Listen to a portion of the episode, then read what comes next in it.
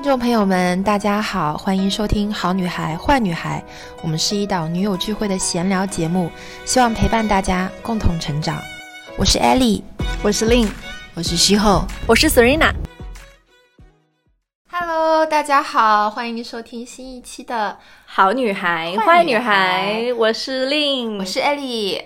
今天已经是四月的，天哪，已经是下旬了，马上要五一劳动节了。嗯，对现在的法定国庆假期没有一点点的期待。就现在周一到周日的这个时间也非常的模糊，因为我们今天是同时被 lock down 的一天，我们都没有办法去公司，我们的仓库也都被封了，我们的办公大楼也进不去了，是，所以我们两个。女企业家，对对对，两个两个无处可去的女企业家，只能在家里面录播客，没错，聊表心意，对吧？是的，工作不能停，还是在工作，对，工作不能停，工作不能停。所以我们今天准备聊什么？可能还是想聊一聊近期的状态吧。我觉得我自己的状态就是，别人会觉得我是。我来说，我来说，别人怎么觉得？对我先来说啊，就是我们刚刚就是在一开头片头的时候还在聊，说嗯，我说大家应该是觉得艾丽是一个一直在非常的努力搞事情的这种状态。我不知道艾丽的粉丝是不是这样觉得，或者大众看她，起码她的朋友圈就是大家从她朋友圈看她一天的生活排得满满当当的。然后她如果有一天是。停下来！我之前不是有跟大家分享过吗？我说今天你停，为什么停下来？为什么没有发朋友圈？你是不是身体不舒服？就是会会。说中了，对，说中了，确实是这样子，有有状况，对对对，所以就是他的这个节奏，因为艾丽跟我说，就我们私下在讨论，他说我觉得我是一个很会放松的人，然后我就表示质疑，我就说真的吗？我说为什么大家觉得你是一个非常努力的一个人，非常非常紧凑的一个人？你来说说看你自己。嗯，我我觉得不否认，我觉得我就是发朋友圈就是要卷死你们。嗯，就我是那种我不能一个人卷，我必须把你们都搞下水。嗯嗯，就是我卷，就是要把周围所有像龙卷风一样全卷起来，全给我卷起来。暴风的中心，对，我就暴风的中心，把你们都卷起来。还没卷是不是？来，我跟你讲一讲怎么卷。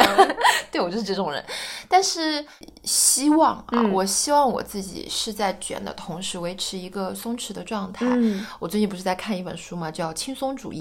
我是非常非常认同这本书的一个核心价值观的，就是如果你累，那就不对，说明你的方法不对，说明你的路径不是最优路径，不是最短路径，说明你没有想清楚。真正我觉得行之有效的。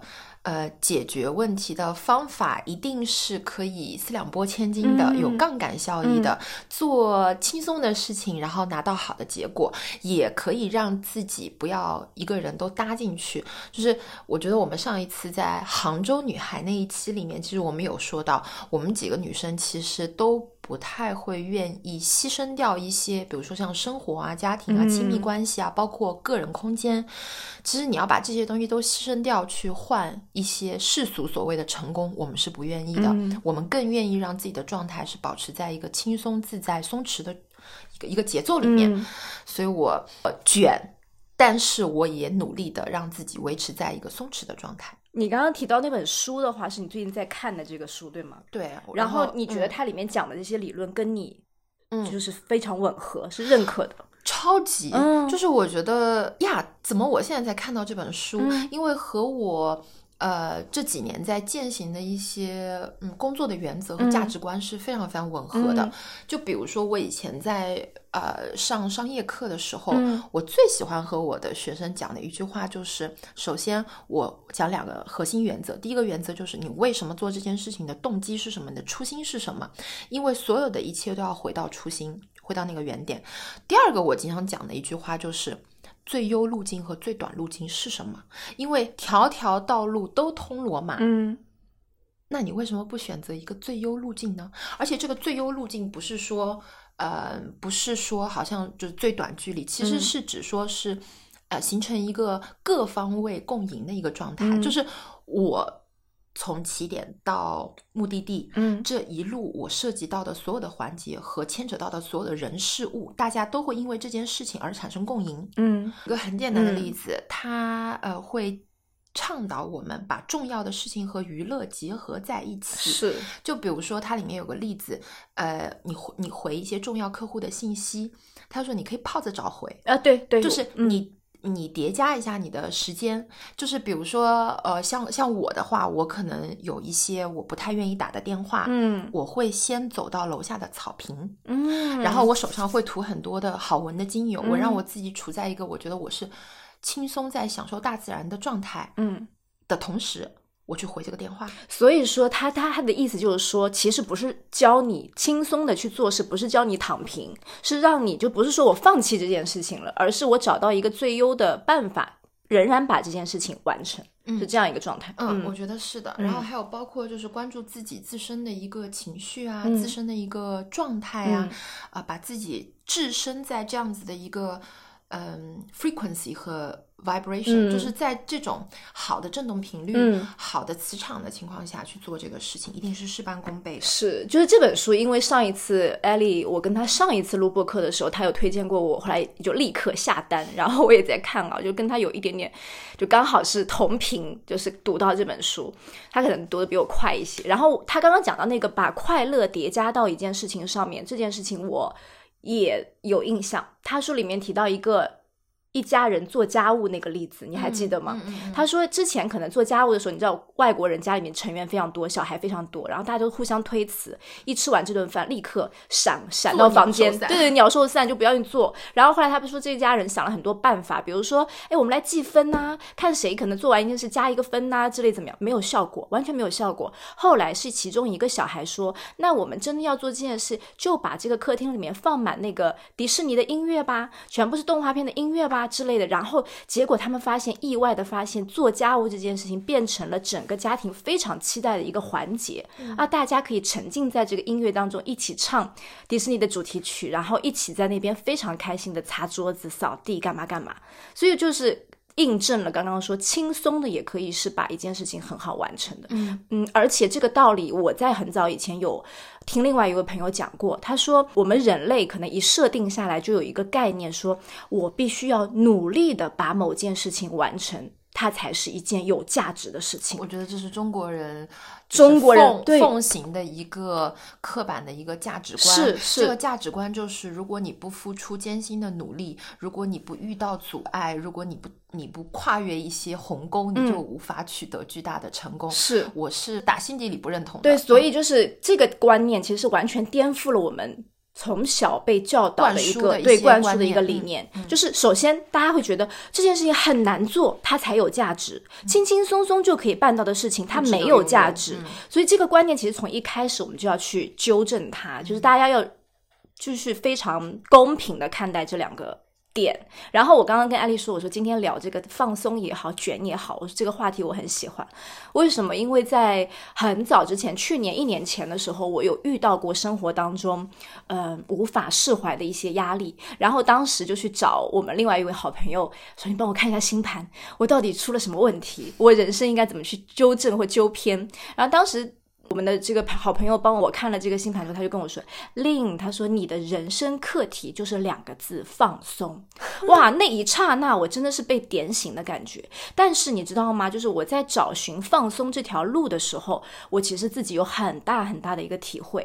就最最开始初级的时候，我觉得放松那就是不工作了，那就是去玩喽。那就是多，比如说以前是七天都在工作，我现在让自己有四天工作，三天玩喽，三天不去公司，是不是这个就是大摩羯崩溃？对我当时觉得，哎，摩是羯崩溃是不是这样做？这个就是已经开始颠覆我第一层价值观。但是到时至今日哦，我觉得自己对放松这个词语有了很深的领悟，就是。不是玩就是放松，那个是非常非常浅显的一层意思，而是怎么样你在维持自己日常你的习惯和你的你的这个处事原则的时候，你的内心是觉得松弛的，这个状态才是真正的放松。所以刚刚艾丽讲说，诶，她在做事的时候可以，我既要达成这件事，但又可以给自己，嗯，附加一些气氛氛围，让自己能够很顺利的去完成它，不那么受苦，或者不那么嗯累的劳累的去做事。我觉得这个两者的结合，大家是可以去品细品一下的。嗯，我我顺着令刚刚讲的那个推翻传统价值观这句话，就是顺着讲，在书的第十页，它的小标题是“重要的事也可以是容易的事”。呃，他在这一章里面，这个小章节里面就说到了，问题在于现代生活的复杂性和人们用一种错误的二分法，把事情粗暴的分为重要且艰难和容易且琐碎。大多数人奉行它为铁律，容易的事情就不重要，艰难的事情才重要。所以你看，我们在生活中会说付出了血汗与泪水 （blood, sweat and tears）。当我们描述重要的成就时，会说这些成就是我们辛苦赢得的 （hard earned）。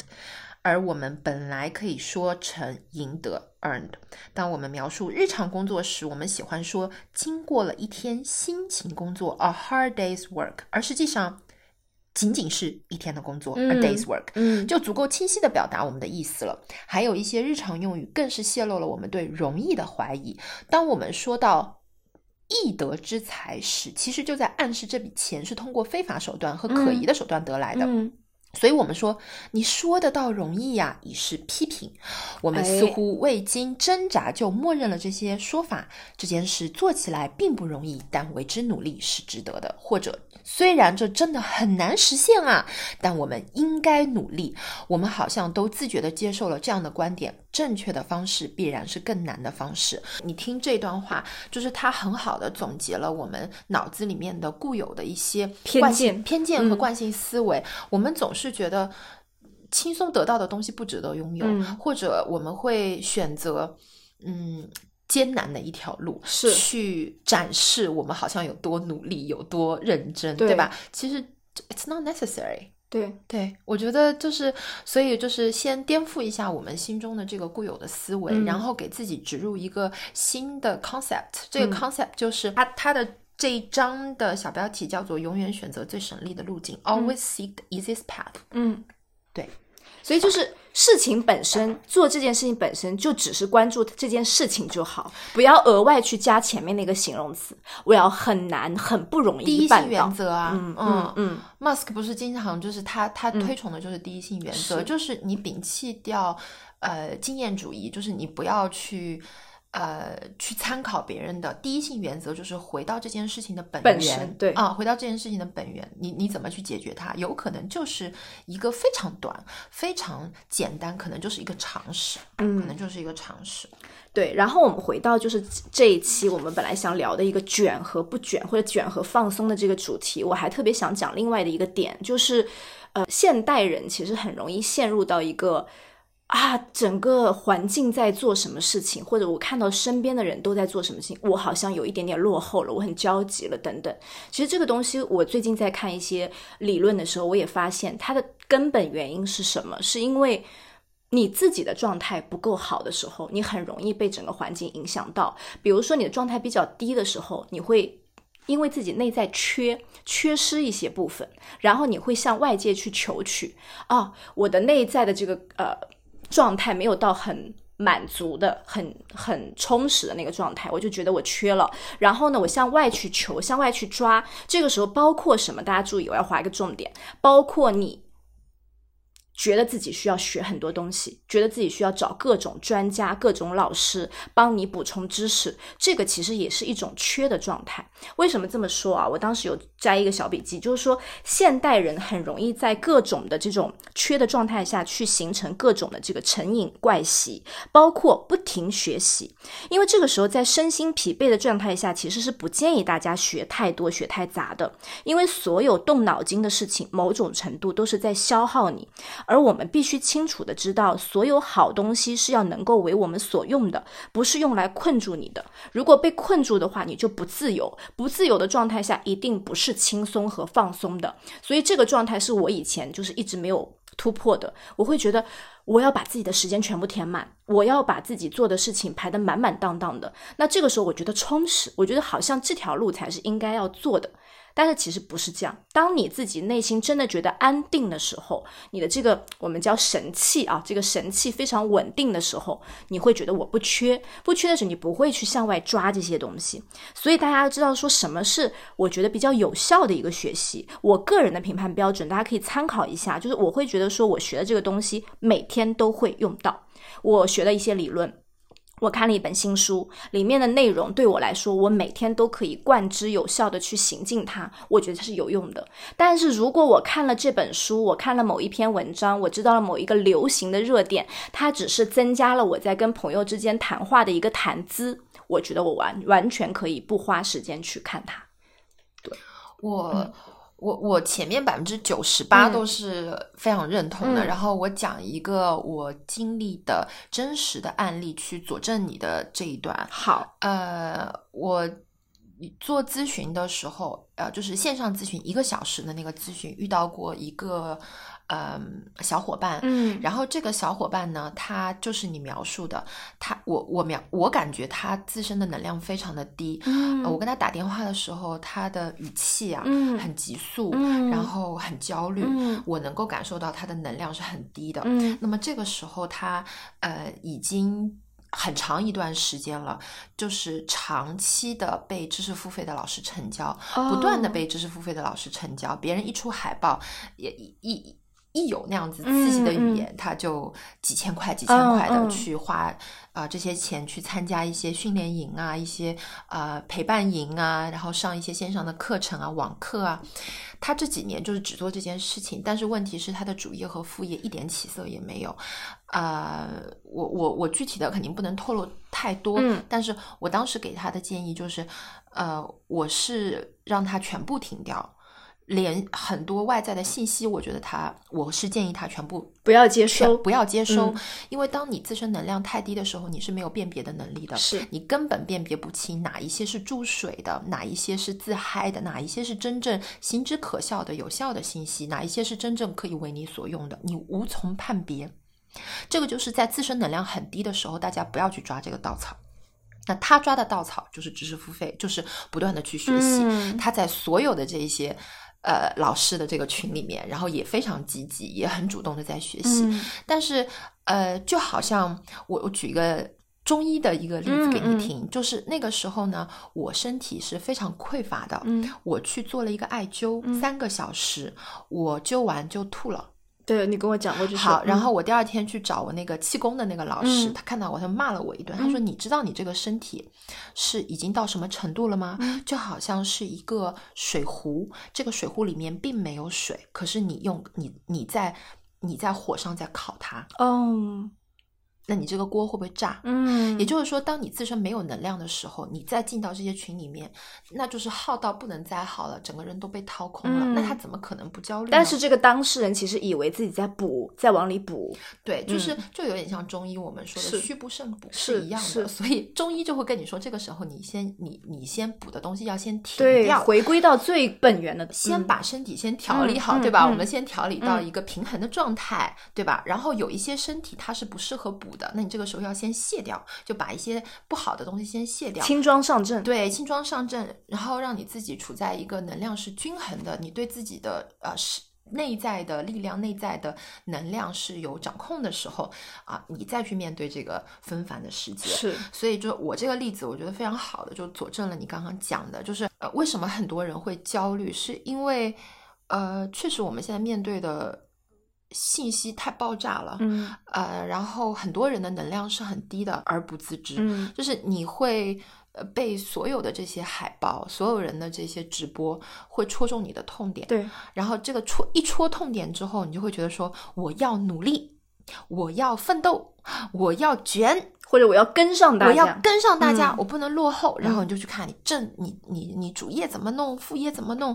有些人主业都已经精疲力尽了，还要再去弄一个副业。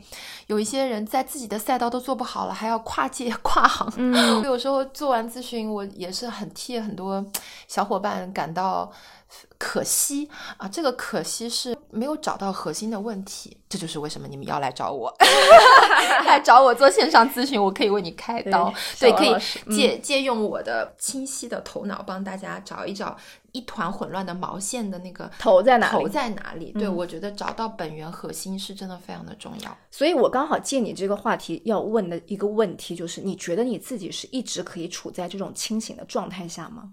我觉我可以，你可以。我觉得我是一个比较清醒的即使你在感觉啊，这这周比较劳累，比较比较虚弱，我都有这个觉知力，我是劳累的，我不会劳累劳累劳累，然后不自知，我是非常有觉知力的。所以我的观点是，与其你嗯。一直拼，一直拼，一直拼，拼到自己不能拼了，然后去休息，去放松，还不如让自己每一天能够做好精力管理，去拼几个小时，然后剩下的几个小时就休息，这个是做滋养的事情。我我了解，就是很大一部分人的一个想法，因为我曾经经历过这样的一段周期，就是说，为什么我们拼到那个时候不愿意停下来，是因为我们觉得不敢。对，好像我如果停下来，我这一天，天呐，一天工作八小时，我今天才工作两个小时、三个小时，负罪感，那个负罪感就会冒出来，就是说你今天没有把事做完吧？你今天才做两个小时的事情不够吧？但是这个时候，其实我们就是只在意了数量，没有在意那个效率。对，那个那个 quality。对，我觉得个人的效能这件事情真的很重要。呃。我做私教的时候，我最喜欢的就是除了去辅导他们，就是整一个路练。嗯，我觉得最重要的就是提升个人效能。嗯，也就是说，如果你能够在两个小时把自己八个小时的工作全部完成且高效的完成了，Why not？嗯，那你剩下的时间就可以去玩了。所以我跟大家说，就是回到这个地方的起源是什么？你要做好安排吧。你要知道我每一天，今天我要做什么事吧？这规划路径。对，规划好之后，我才知道我今天好这两件事情，两这两件事情做完了，不管我花了几个小时，我今天就是做完了。这个时候你才可以说我 OK 了，今天事情而且要减少自己的负罪感。对，很多人他是做完了，然后他就说找其他事情去做了。对，我就是还是不够重视放松这件事情所能够带给我们的能量。是我我给大家念一段这本书里面的一个例子啊，它是两支登山队，嗯，然后他们是属于极限运动嘛，我给大家读一下。好，好，呃，有一支登山队呢，他们在类似风雪暴的这个天气里面，他们是只要天气好就拼命的往前。然后天气不好就休息，嗯，明白吗？明白啊。还有一支登山队呢，他们是从旅行的刚开始就坚持，这个领导人他就坚持要求自己的队伍每天只行进二十四千米，嗯，不多走，不少走，最后一程也不例外。不管下雨还是晴天，是不允许每天行进超过二十四千米的。他坚持要求自己的团队。每天都得到充分的休息，他是在这个行进的过程中是保持了一个稳定的前行节奏。他的他在后面的书里面他说是设定了一个稳定、一致、可持续的行进节奏，最终让挪威人的队伍不需要特别的付出就抵达了目的地。北欧人真的很爱做这个事情。我跟你说，就是我在，就是你们去看啊，任何和。什么不焦虑啊？呃，有关的啊，呃，幸福感啊，就跟这些书籍、幸福力啊有关的这个书籍，都是北欧人。北欧人就是瑞典人啊，芬兰啊，丹麦、丹麦啊。呃，挪威啊，是这一路冰岛啊，就就就对他们这些人，对吧？他们真的很愿意储存能量，然后在一个更长的时间轴里面去做努力，而不是拼眼前，然后呃做做燃烧自己，就蜡烛两头烧。他们是不做这个事情的。就你看，Daniel 刚刚我们俩在这边录播课，他干嘛？他在阳台上面坐着一本书，但是他手里拿着是他在玩游戏。他是有点开心的，在玩游戏。就是你你你知道，就是他他真的很会找这些时间的空隙，让自己去放松。就如果是我们两个的话，不是又去看手机忙其他事情了吗？所以就是北欧人，可能他们天天性就是因为他们。的这个极昼环极夜境，极是不是昼极夜的嗯这个环境是迫不得已，他们是要停工的，所以他可工作时间比较短。对他们可工作时间比较短，所以他们就非常的会去呃有一个持续的一个稳定的节奏，然后让自己保持在一个不焦虑的我状态。我觉得整个欧洲的人给我的印象都是这样子。我之前在英国念书的时候，当时我身边的一些同学，他们可能在英国待了很久了，然后呢，就是，嗯，我我其实有有有一开始的时候，我的印象非常深刻，就是。我还是处在那种啊，中国刚去欧洲，然后就是觉得我每天啊，今天要去银行办点什么事，然后接下去完成之后，我要去学校图书馆借书，然后怎样怎样，就是排的满满那种。结果我有一个朋友，就是每一次出现就跟我说，我今天先去市中心要。买一个什么东西，回来之后我们可以在家附近碰一下。我跟你讲一个什么事情，好了，我今天就完成了。我觉得今天效率好高，哦我当时觉得天哪，Oh my god！就是觉得这怎么怎么可能？我当时觉得摩如果羯摩羯疯对我当时真的整个人抓狂，我想说，如果我每天只做这么一点点事情，我整个人太焦虑了。但是我现在反过来哦，就是我刚刚一开头的时候有说，我跟艾丽两个人的公司现在都进不去。我试想，如果是几年前的我，我会觉得非常的焦虑焦虑。嗯但是我觉得今天今天的我已经比从前的我进步了非常多。我没有焦虑，而且我我第一时间跟公司的小伙伴就是安排妥当啊，就大家手头的事情不要停，大家把公司的手机和电脑都带出来之后，你们就回家好好的按照自己的节奏做事。然后同时我也。就是刚知悉我们的仓库也是封掉的，不能够再发货。那我说只能等，这个时候只能等，大家不要去做其他的一些呃想法，就是没办法，就只能等。但是我的心情是平静的，所以我觉得这个放松这件事情对每个人来说非常非常的重要，一定要学会，对，很重要。啊，这个结束也非常好，我没什么要补充的，就是你你讲到嗯，在英国的那段，我就回想起我之前。青少年时期在嗯法国国的时候，那就根本不是放松啊，是摆烂啊。啊，摆烂，对我这个词语，我我法就是我我在法国的时候，整个状态我看到的所有的法国人就在我面前摆烂啊，就他们就根本就什么什么是作业啊？啊什么要要就是整天就是 on strike，、嗯。就是整天就是嗯要要不这边就是游行啦，要不就是一个呃宗教的节日啦，嗯要么就是因为什么又不用上学啦，嗯我就觉得他们都在摆烂。我可能我可能就是因为看不下法国人摆烂，我才去的美国。啊，有可能美国是高校的，对吗？我那完全不一样，那完全就是很符合我要上上进的那个积极的那个心态。在法国，但我确实也是，我觉得人文素养在那些年确实有被陶冶了情操，嗯然后也在我这个血液里面刻下了很好的一个审美的一个 DNA，、然后也让我变成一个对生活更有仪式感的人。是，所以我觉得都都非常好，只是法国人其实他们核心还是 il faut profiter la vie，就是他们说的这句话就是 you have to enjoy the life，、嗯。然后还有一句至理名言 il faut pas compliquer，呃，就是不要把事情复杂化，啊，就是他们经常会说，就是不要把事情复杂化，一定要好好的享受生活。嗯。我不在意，我不在乎，什么夫什么 fish，就是他们 他们讲出来的这些话，就是都是很有很有很强硬的这种人生态度在里面的。我觉得这些东西也是现在伴随我的一些人生态度。就我很喜欢，就是我就关我屁事啊，就是嗯我 care 那么多干嘛？但但是我会把我自己最最在意的。哇！播出事故，嘎嘎，你这段不要不要切掉，不要切掉，嘎嘎。抱 歉抱歉。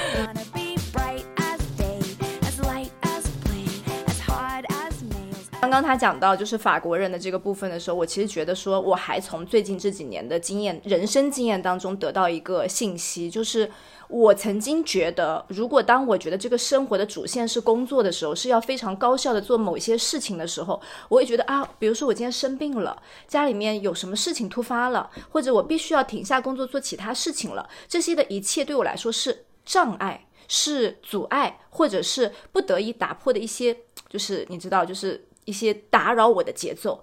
但是今年，就是今年和去年的我，我慢慢学到的事情就是，这些才是生活本身。这个我觉得太重要天了。哪，太太祝贺我们我们令了，就是生活的真谛被你 找到了被你找到了。然后我之前在一篇采访文里面，嗯就是有半径半径的那一篇嗯采访稿，嗯然后那一篇文章，他在跟我采访的这个过程中，我我跟他分享了一个我的理论，这个理论叫蝴蝶理论。嗯蝴蝶它是有两两个一对翅膀嘛，那在我的理论里面，这个翅膀就代表着我的事业和我的生活。那你单有一个翅膀是飞不起来的，可是如果你有两个翅膀，你是可以飞得高、飞得远。嗯而且我的理论是，如果你的生活和事业，嗯呃，这个翅膀同样的越来越大，那你飞得就更高，你看到的世界就更大。所以他们其实是非常对等的，就是你要把对待你事业就。对我们来讲，就我们要把对待我们事业的那种积极的态度，也同样的运用到对待我们的生活上面。嗯就我们对我们对我们自己的事业有多上心，有多卷，我们就要把这个卷和这个上心放到生活里面来，嗯让我们的生活的方方面面。亲密关系啊，亲子关系啊，呃，我们日常吃的三餐啊，我们的居住环境啊，我们的友情啊，就同样是要如此用心的对待，嗯这样子你这个蝴蝶，你才能就是飞得高高的，嗯飞得远远的。不能够只单一的关注那你就只能在一个地方。嗯，嗯，哦，这个理论太好了，我以前前几年的理论是完全不一样的，所以你也是我也改变了。改变了、嗯哇！我以前是非常非常坚定的告诉大家，嗯就是呃，一定要 all in。对对，我我记得、嗯一定要搞钱，要 all in，然后嗯要冲事业，就是这样的一个状态。嗯，但是我现在会更愿意和大家表达的一个观点是，嗯先照顾好自己，因为我有时候、呃看到呃大部分女生的一些状态之后，我觉得第一要紧的事物就是先要照顾好自己，是先让自己的能量先提升上来。是这个能量真的非常的重要，它不是一个玄学，是你自己到底有没有能力让自己幸福，就是这个就是一个非常重要的事情。你如果不照顾好自己，我们不用谈其他的事情了是。是，你不用非常你认同。你不要你你不用跟我来说商业上面的什么的，我坐下来我就会问你，你为什么现在是这个状态？你怎嗯么你是怎么把自己一步一步 到现在这个状态的？嗯因为人的状态如果不好的时候，你怎么可能有心力？你怎么可能可持续的去发展你的事业呢？嗯不可能，嗯，不可能。是的。嗯，所以一定要照顾好自己。对这个状态啊，我我跟大家讲一个，就是呃，因为我们同事其实除了是自己做事业的女性，我们也是妈妈。然后我之前在看一本育儿的书的时候，有一句话我印象非常深呢、他的意思是说，呃，作为家长本身，你自己的这个调整好你自己的状态，这是摆在第一位的。他当时用到了一个也是中医当中的一个说法，叫做“妈妈会有神光照耀到孩子”。这个话怎么讲呢？就是就是当时有有一个案例，意思就是说，呃，妈妈觉得，哎，我的小朋友，我家有两个孩子，一个大一点，一个小一点，好像小的那个嘛非常粘人，大的那个呢想要我更多的关心大的这个的时候，我的很多精力必须放在小的那个上。他说，我觉得我没有办法平衡这件事情。其实这个问题非常普遍啊，我觉得应该大大部分有二胎、三胎的家庭当中，可能或多或少都面临过。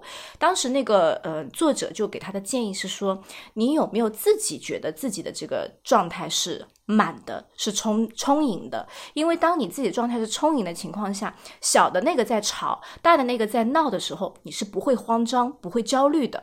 第二个呢，就是当你确实需要先顾小的那个宝宝的时候，大的那一个，你如果有你的神光照耀着他，你想象着拍一拍他的肩膀，你甚至不在他的身边，你在工作的地方，但你想象着说啊，我在惦念他，我在惦念我的那个孩子，这个时候他是能够感觉到的，嗯所以这个就是能量的一个传递。所以就是当大家自己。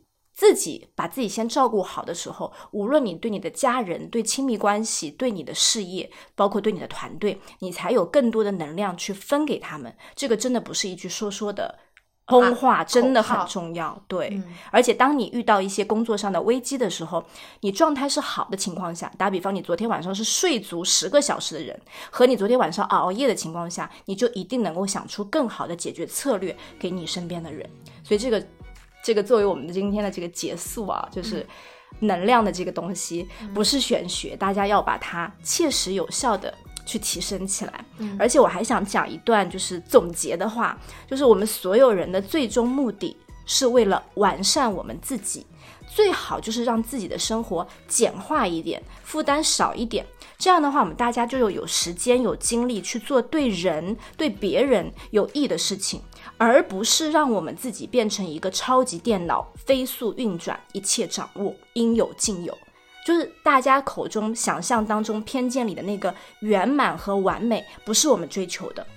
这个大家一定要非常值得深思，值得深思。那我们今天这一期的播客就到这里结束喽，谢谢大家的收听，希望大家能够多多的转发分享啊，把我们的播客节目分享给你的闺蜜们，然后多多给我们留言，我们会和你互动的。然后希望大家有放松的一天，拜拜。